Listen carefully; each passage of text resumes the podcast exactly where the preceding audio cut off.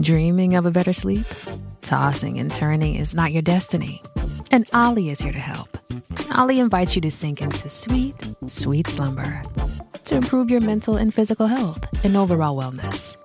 More than just melatonin, Ollie's ingredients help you unwind your mind for a delightfully dreamy drift off. Sleep is on the way at Ollie.com. That's O L L Y.com.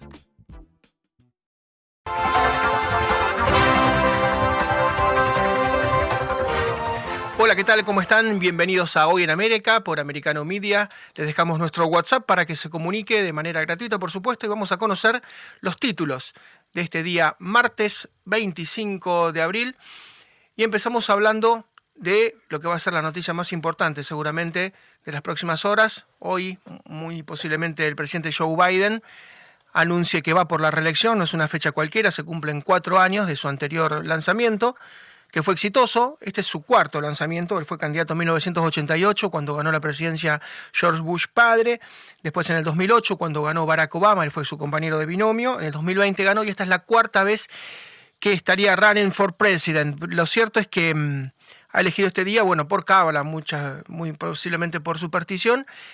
Vamos a hablar pronto con un muy prestigioso encuestador del Conosur para que nos diga, porque algunas encuestas dicen que 7 de cada 10 norteamericanos preferiría que no se presente, no por una cuestión de idoneidad, sino por una cuestión de edad.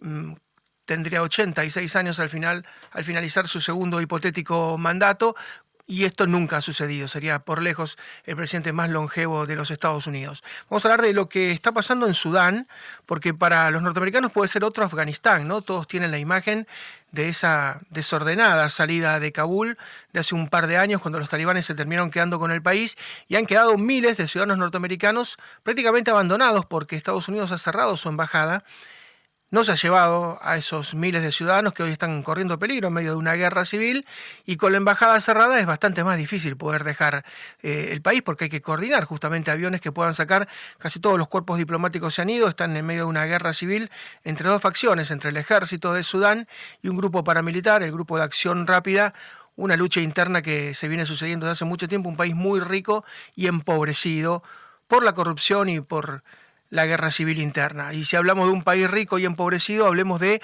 Venezuela. Es un escándalo lo que acaba de pasar con Juan Guaidó, con quien fuera durante bastante tiempo el presidente reconocido, por ejemplo, por los Estados Unidos, el embajador de Venezuela en Estados Unidos, en Washington, Carlos Vecchio, es de Voluntad Popular y responde a Guaidó, no responde a Maduro. Bueno, lo cierto es que Gustavo Petro, el presidente colombiano, se reunió con Joe Biden, le dijo vamos a hacer un diálogo, vamos a posibilitar que Maduro y el chavismo dialoguen con la oposición. Lo cierto es que Guaidó hizo 60 horas en auto. Cualquiera que conozca Bogotá sabe que es muy difícil llegar porque es una ciudad que está muy alto en las montañas. Hizo 60 horas de auto, llegó, se presentó y lo sacaron del país en menos de 24 horas. Tuvo que ser evacuado por falta de garantías a Miami. Un verdadero escándalo.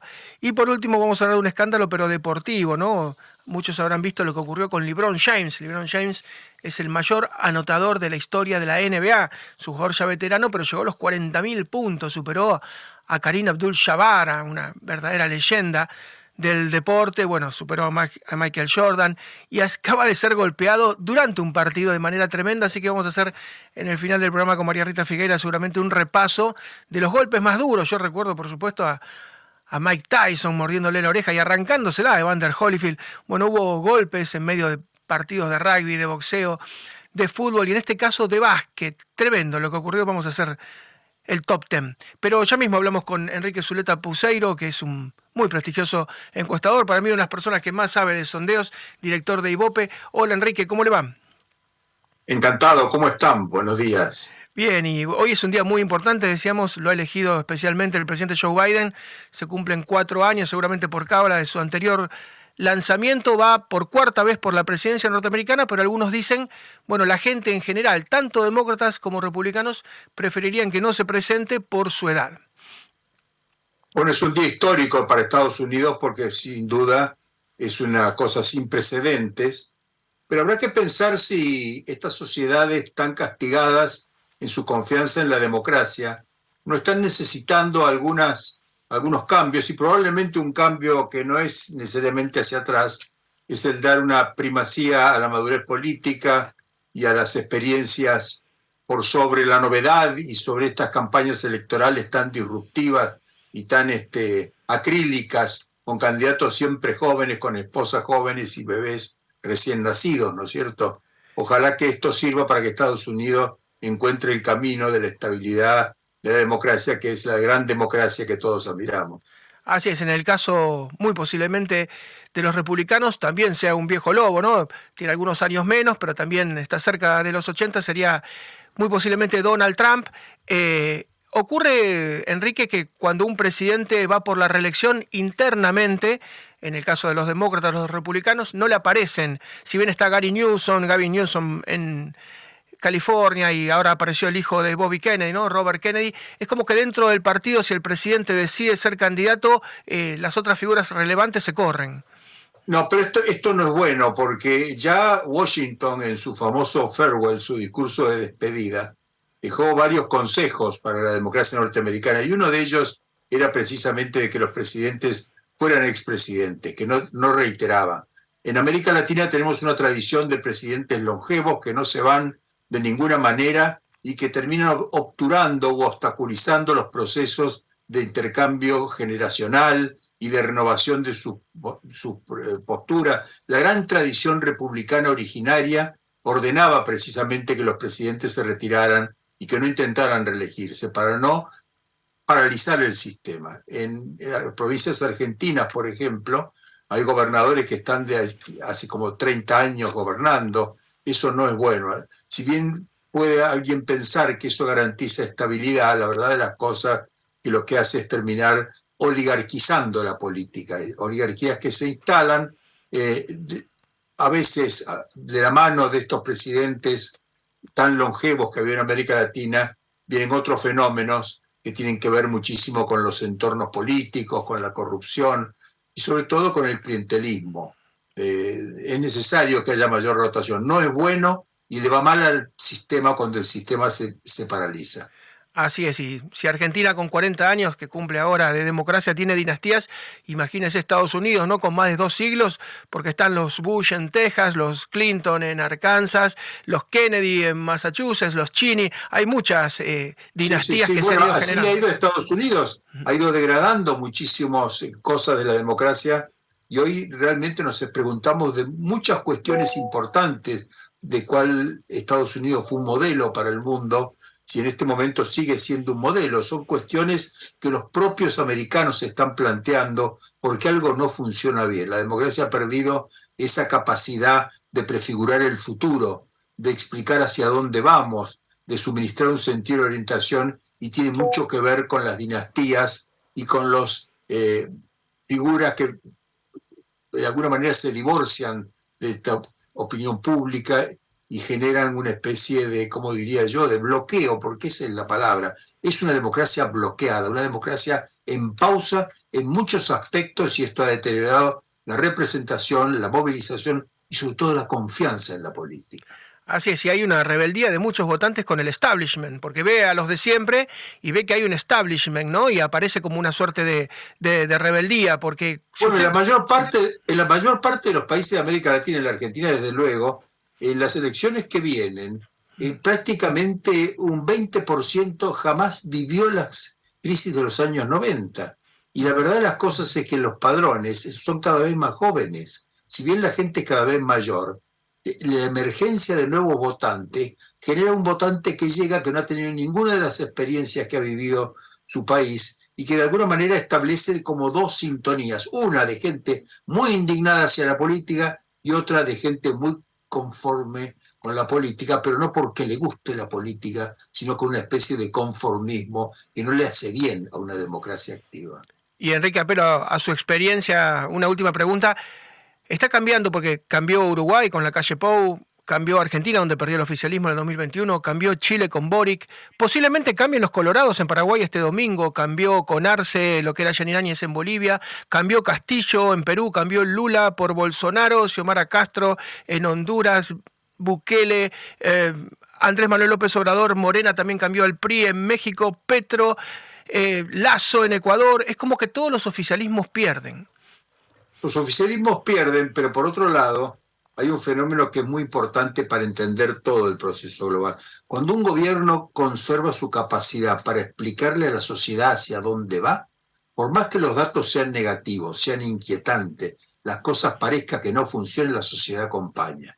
Viceversa, cuando un gobierno pierde la capacidad para mostrar un sentido de orientación, la gente se recluye, se defiende y de alguna manera se coloca en una situación de no participar y de espaldas al progreso. Me parece que esto es importante, que los gobiernos conserven la capacidad de decir hacia dónde va y que corran los riesgos consiguientes, porque decirle a la sociedad a dónde se va implica asumir riesgos.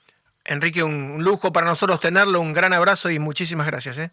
Gracias a ustedes. Gracias, un lujo realmente. Enrique Zuleta Puseiro, una de las personas que más conoce de sondeos eh, en todo el cono sur y este lanzamiento. Los datos dicen que 7 de cada 10 norteamericanos no están del todo de acuerdo con el lanzamiento, muchos son demócratas, más todavía son republicanos por una cuestión de la edad y por una cuestión de que lo ven, a lo mejor físicamente o a lo mejor en algunos discursos no del todo centrado, pero lo cierto es que la decisión está tomada y va a tener un protagonismo y un centralismo que muy posiblemente sea el candidato finalmente de los demócratas.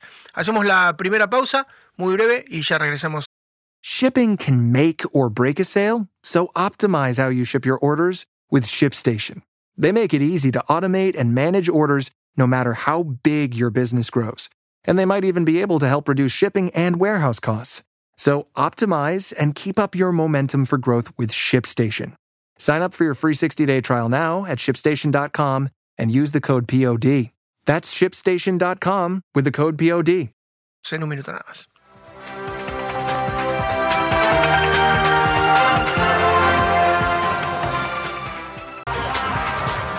Dentro de pocos años, Estados Unidos se va a convertir en el segundo país del mundo con más hispanoparlantes, solamente quedaría por detrás de México, superaría nada menos que a España. Hoy tiene 57 millones de hispanoparlantes entre inmigrantes y hijos de inmigrantes.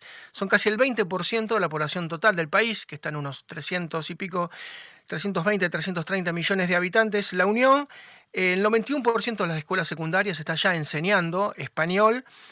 Hay estados como Nuevo México donde casi la mitad son hispanos, otros estados como California o Texas, donde el 40% son hispanos. Hay otros estados donde la tercera parte son hispanos, como Arizona, Nevada, Florida, Nueva York, Nueva Jersey, entre el 20 y el 25%. Realmente da toda la sensación de que el español va a seguir siendo una lengua viva por, por todo este crecimiento realmente tan, tan importante. Vamos a hablar con Silvia Ramírez Helves, que es una prestigiosa lingüista del Cono Sur y además es directora de la Maestría de Periodismo de la Universidad de San Andrés. Silvia, ¿cómo estás? Muy bien, Marcelo. Gracias por la invitación. Bueno, y decíamos, tiene garantizado con estos números el español seguir siendo una lengua viva por mucho tiempo. Con toda seguridad. De hecho, fíjate que en la actualidad en Internet es básicamente la segunda lengua eh, por debajo del inglés. Siempre peleando puestos con el chino pero aún así, sin, sin ninguna duda, es una lengua de mucho prestigio. Y de alguna forma los propios norteamericanos tratan de aprenderla, ¿no? Porque hay estados donde muchos dicen, si no hablas dos idiomas en Miami te va a ser difícil conseguir trabajo. Eh, se da el caso de que no solamente los hispanos aprendan inglés, sino que quien habla inglés quiera aprender el español.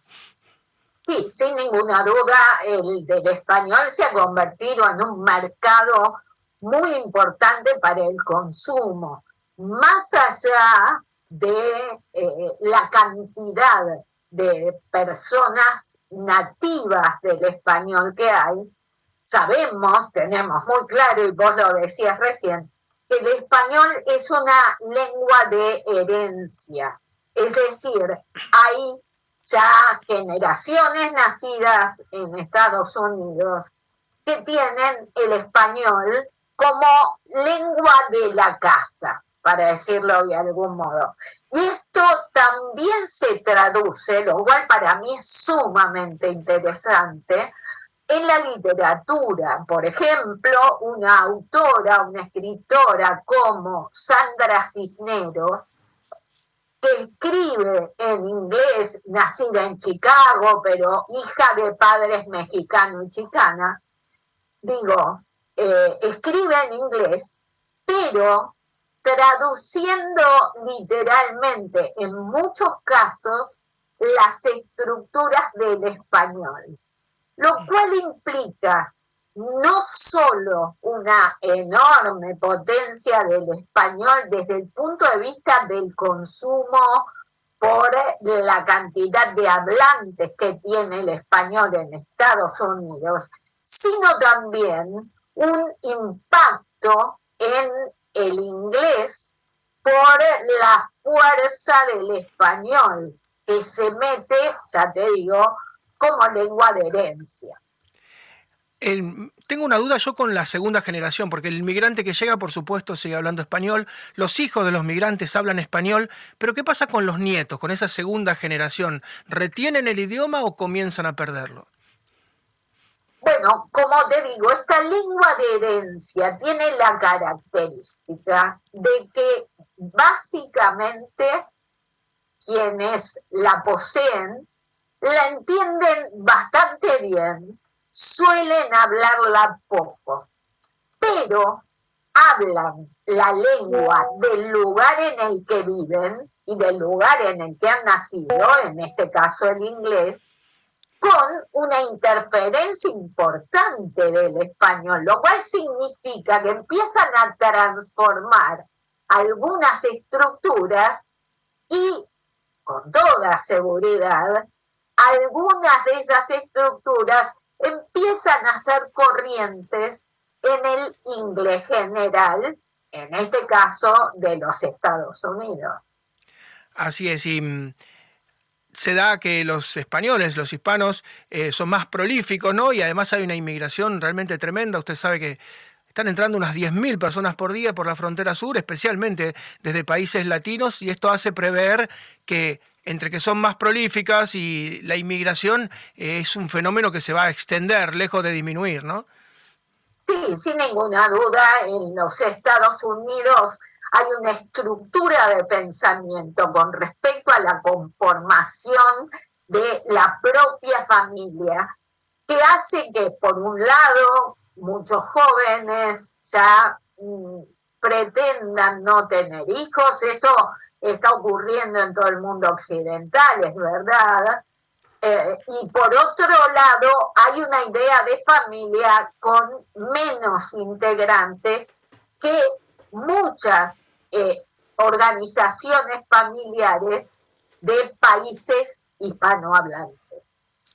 Si lo pensamos desde esta organización cultural, sin dudas, quienes tienen en su familia orígenes hispanos, tienden por lo general a tener más hijos, que esta es una de las partes de las que hablabas.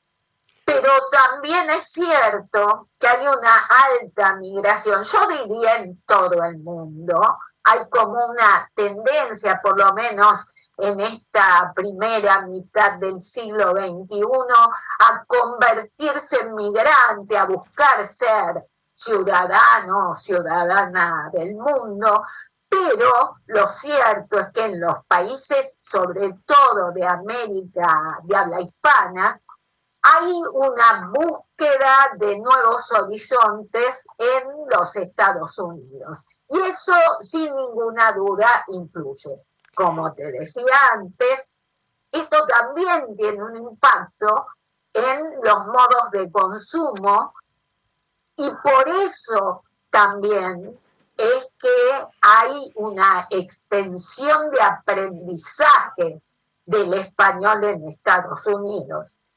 Silvia, y una última pregunta le hago como lingüista aprovechando. Siempre se dice que hablamos como pensamos, ¿no? Inglés es un idioma muy práctico porque los ingleses han sido gente muy práctica.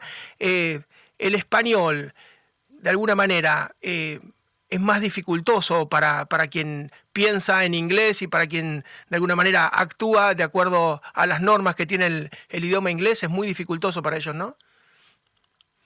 La verdad es que cualquier lengua tiene sus dificultades el español suma para los anglohablantes la dificultad de la conjugación, sin ninguna duda. En ese sentido, el inglés es más sencillo. Pero hablar bien inglés también es muy difícil para los anglohablantes, sobre todo desde la perspectiva de la fonética. Eso es eh, quizá lo más dificultoso para quienes hablan eh, español. Claro, porque no, no, hay reglas, porque no, no hay reglas, ¿no, Silvia? En el inglés no hay reglas. Usted sabe en francés que E, A, U es O y hay reglas, ¿no? La A, U es O, pero en inglés no hay ninguna regla. Exacto, todos sabemos, por ejemplo, que el gerundio o el participio presente de leer en inglés es reading pero hay una ciudad en Gran Bretaña que se escribe exactamente igual y se dice Reading. Sí. Es el problema de, eh, de la fonética del español. Hay, eh, yo decía que hay que escuchar las palabras en inglés para saber cómo pronunciarlas. Hay que aprender palabra por palabra. Exactamente. Silvia, bueno, muchísimas gracias y eh, un gran abrazo, muchas gracias por el tiempo y es un tema, usted se imagina, eh, de debate continuo en Estados Unidos, de cómo los dos tienen que adaptarse, ¿no? El migrante que recién llega para su segunda lengua y de a poco, como usted dice, ¿no? El propio norteamericano angloparlante adecuarse también a esta verdadera invasión que van sufriendo y cómo van cambiando las comidas, las costumbres y por supuesto también su léxico diario seguramente es una forma del progreso y el enriquecimiento para todos. Siempre es buena la variación. Un gran abrazo, Silvia. Muchas gracias. ¿eh?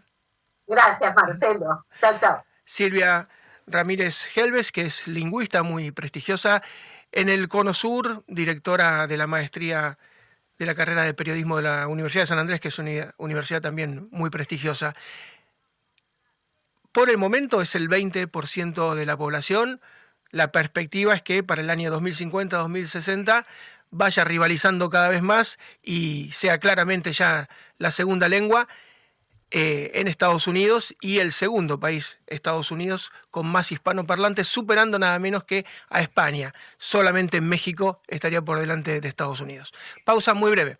Regresamos en un minuto y nos metemos con la cuestión de This episode is brought to you by Visit Williamsburg. In Williamsburg, Virginia, there's never too much of a good thing. Whether you're a foodie, a golfer, a history buff, a shopaholic, an outdoor enthusiast, or a thrill seeker, you'll find what you came for here and more. So ask yourself, what is it you want? Discover Williamsburg and plan your trip at visitwilliamsburg.com. Venezuela.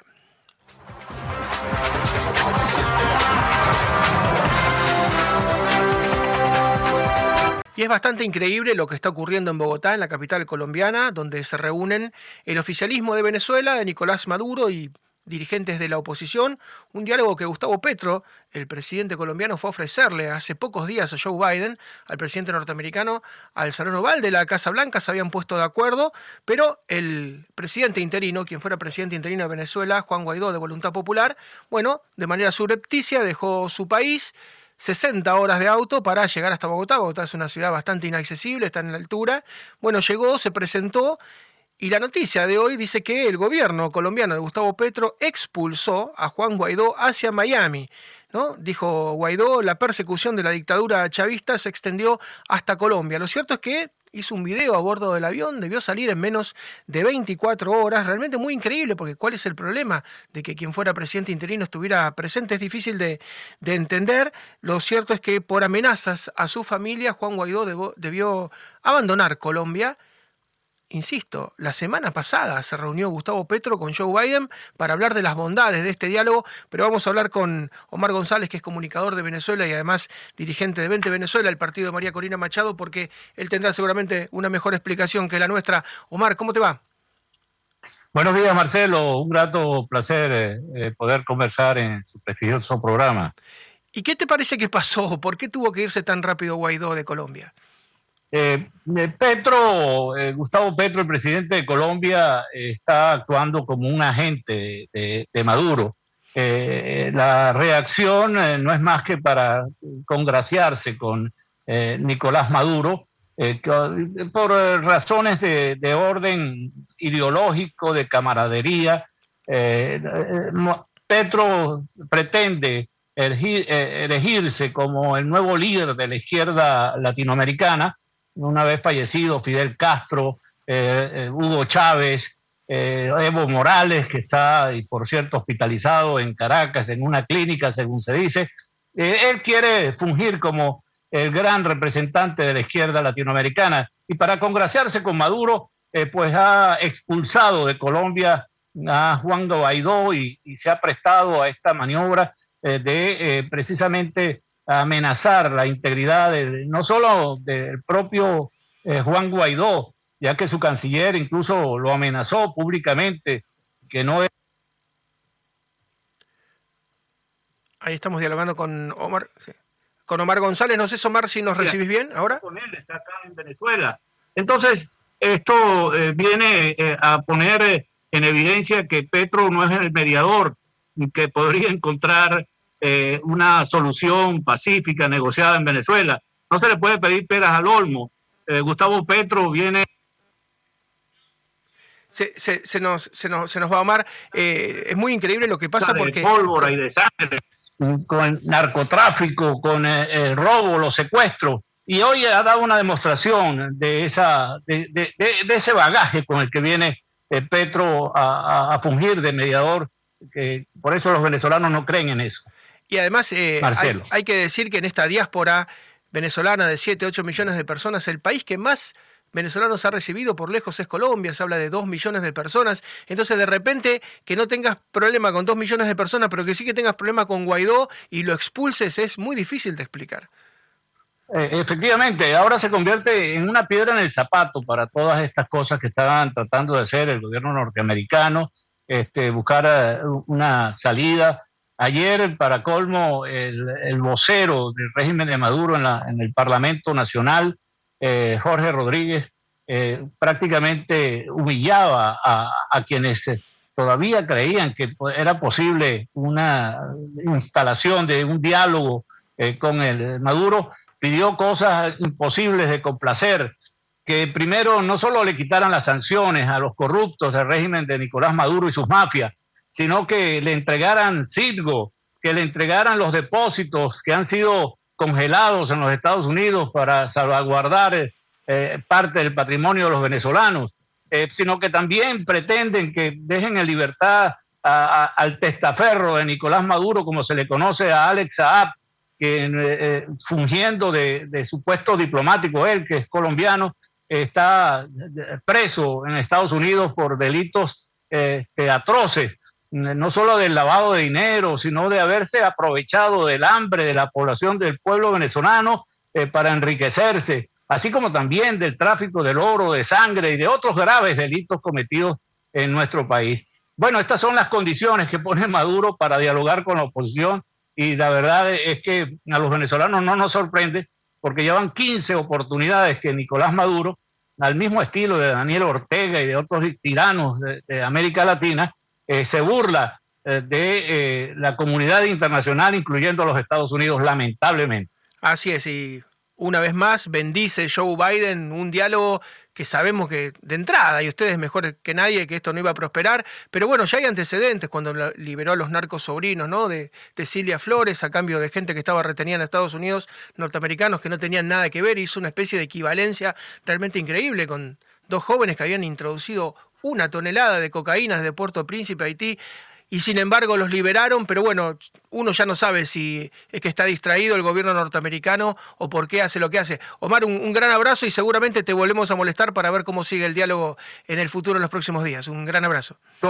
Un gran abrazo, Marcelo, y un saludo muy cordial a toda su audiencia. Gracias, Omar González, directamente desde Venezuela, es líder de 20 Venezuela, el partido de María Corina Machado.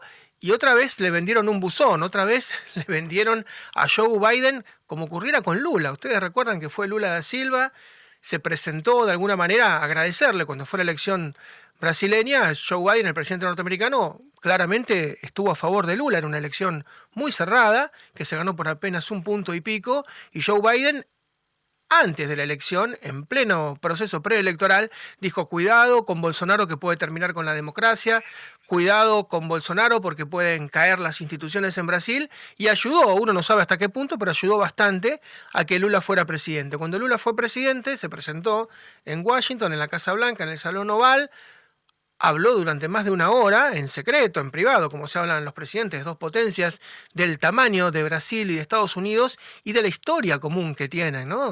Brasil llegó a ser, junto con los aliados, llegó a pelear en la Segunda Guerra Mundial del lado de Estados Unidos, eh, sus eh, soldados viajaron en barco para participar de lo que fue la reconquista de Europa. Los lazos de Brasil con Estados Unidos son históricos y sin embargo después Lula dio media vuelta, se fue a China, terminó acordando con Xi Jinping, después recibió al tenebroso canciller ruso Sergei Lavrov y dijo Lavrov en, en Brasilia tenemos Rusia y Brasil la misma eh, postura y la misma cosmovisión con respecto a la guerra de Ucrania, atrocidades, bueno, Biden se enojó muchísimo, pero ahora le vuelve a pasar algo similar con Petro. Lo recibe a Petro en el Salón Oval, empieza de alguna manera un diálogo para restablecer eh, lo que tiene que ver con la democracia y las posibles elecciones en Venezuela del año próximo.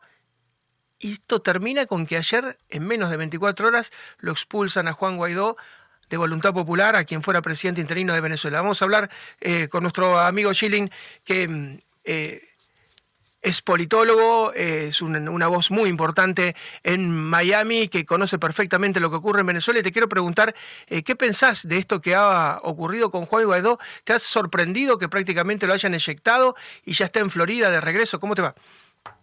Bueno, encantado, Marcelo, de estar contigo. esto, o sea, eh, hay que primero entender el objetivo de eh, todo este carnaval que se está eh, preparando, que Petro está preparando, porque el, desde la caída, o sea, del comunismo soviético, el movimiento postsoviético, Gustavo Petro fue una figura fundamental, fue uno de los primeros en América Latina de acatar las instrucciones del difunto tirano Fidel Castro a abandonar las armas y a empezar esta movida hacia lo que surgió del modelo dictatorial del Foro de Sao Paulo, que era en efecto buscar eh, la manera de llegar al poder similar a como hizo Salvador Allende, o sea, por elecciones y después ir llevando el país a la comunización.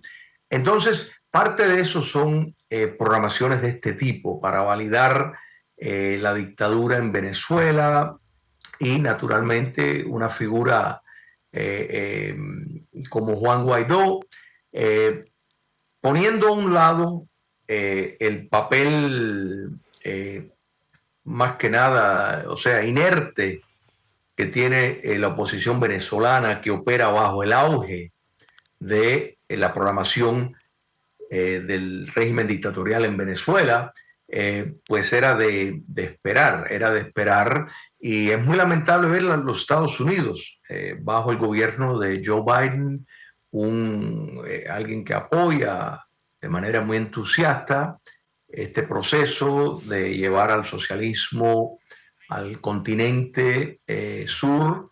y pues en esto, repito, Venezuela, perdón, Colombia tomando en cuenta la relación particular que tiene con los Estados Unidos por la cuestión del narcotráfico y que Colombia históricamente ha sido un aliado en la guerra contra Julio, yo te pido, Julio, yo te pido si no tenés un minuto de paciencia, porque estamos en una cadena, tenemos que hacer un corte muy breve, pero tenemos todo el bloque para seguirlo porque es un tema muy importante. ¿no? Estamos hablando con Julio Schilling, que es politólogo, autor, columnista y director de Isn't the point of traveling to get away from it all? To feel the best you've ever felt? then maybe you should check out Aruba. You'll spend your time relaxing on cool, white, sandy beaches and floating in healing blue water. You'll meet locals brimming with gratitude for an island that redefines what a paradise can be. When your trip comes to an end, you won't need another vacation because you just had the vacation. That's the Aruba effect. Plan your trip at aruba.com. De Martí, una voz muy importante en Miami, lo queremos escuchar en extenso. Hacemos la última pausa y volvemos con el tramo final del programa.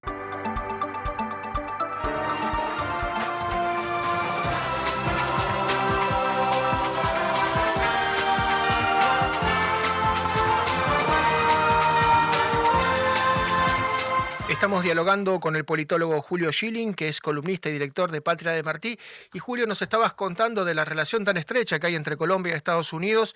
Uno recuerda en los 80, en los 90, cómo Estados Unidos ayudó a combatir los carteles, ¿no? el de Cali, el de Medellín. Quedaron algunas bases norteamericanas permanentes en Colombia y cómo el presidente Gustavo Petro la semana pasada acaba de involucrar de alguna forma a Joe Biden en el diálogo entre oficialismo y oposición de Venezuela y todo esto termina en las últimas horas con Juan Guaidó, presidente interino, que fuera de Venezuela, eyectado de Colombia, aterrizando en Miami con amenazas a su familia. Digo, ¿cómo va a ser Petro para explicar todo esto?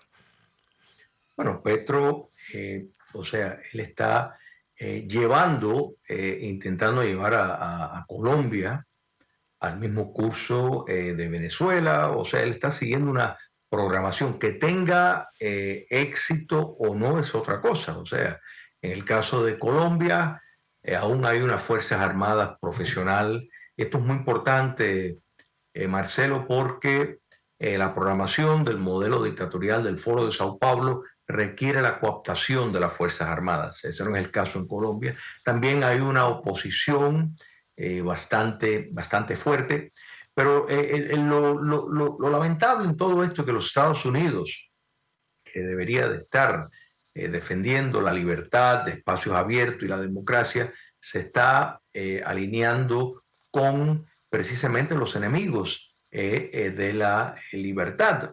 O sea, hemos visto la, la aproximación, o sea, la solución para la crisis eh, de los precios de gasolina en los Estados Unidos en vez de incrementar la producción doméstica, que los Estados Unidos como con la capacidad de ser el productor más grande del planeta, pues prefiere comprarle petróleo eh, a eh, dictadores como Nicolás Maduro. Entonces, esto nos deja saber las prioridades dónde están. Petro está siguiendo la línea globalista que ve en la religión política que han convertido el ecosocialismo como herramienta para destruir eh, eh, la soberanía de naciones, para aniquilar el sistema eh, de libre empresa, o sea, lo que es el capitalismo genuino, para una especie de, mercantilismo controlado desde el poder político de manera indirecta. Entonces, pues naturalmente tienen denominadores comunes bastante amplios y eso es lo que están eh, lamentablemente promoviendo en este momento. Julio, y vos citabas un tema muy importante, ¿no? Siempre se dijo que Fidel Castro le recomendó a Hugo Chávez, tenés que manejar las Fuerzas Armadas porque no te van a dar un golpe y además, llegado el caso, si hay protestas sociales, te van a servir para sojuzgar a la gente. Y bueno, esto se cumplió en Venezuela, además Chávez era militar, se cumplió en Nicaragua, ¿no? Con Ortega. En Brasil es más difícil porque las Fuerzas Armadas están cerca de Bolsonaro. Argentina se salvó porque los Kirchner se dedicaron a las cajas, ¿no? A quedarse con aerolíneas argentinas, con los ferrocarriles, con los jubilados, con IPF, con la petrolera. Se dedicaron a los negocios y se olvidaron de las Fuerzas Armadas. Pero atención con lo de Andrés Manuel López Obrador en México, que también se acerca a las Fuerzas Armadas. Como vos decís, eh, muy posiblemente Petro intente o infiltrarlas o manejarlas o sojuzgarlas. Y teniendo las Fuerzas Armadas de tu parte, las cosas no terminan bien. Es que eso, la idea eh, es, es esa. Y, por ejemplo, eh, estás muy correcto en, nombrar el caso de Brasil, porque precisamente Bolsonaro era, un oficial de la inteligencia militar. Entonces entendía bien la penetración del, castrismo, eh, el papel que juega, el mismo que jugó la Unión Soviética, pero en este caso financiado con petróleo en vez de petróleo soviético, petróleo venezolano y dirigido desde La Habana. Entonces, em, en el caso de eh, eh, Brasil, pues eso logró que no se, eh, Brasil no tomara el curso que tomó Venezuela. A, Ecuador también lo podemos incluir, las Fuerzas Armadas en Ecuador fueron, no fueron penetradas, es más, la advirtieron a, Rafael Correa que si seguía en su curso eh, iban a ejercer el derecho de rebelión y sacarlo del poder.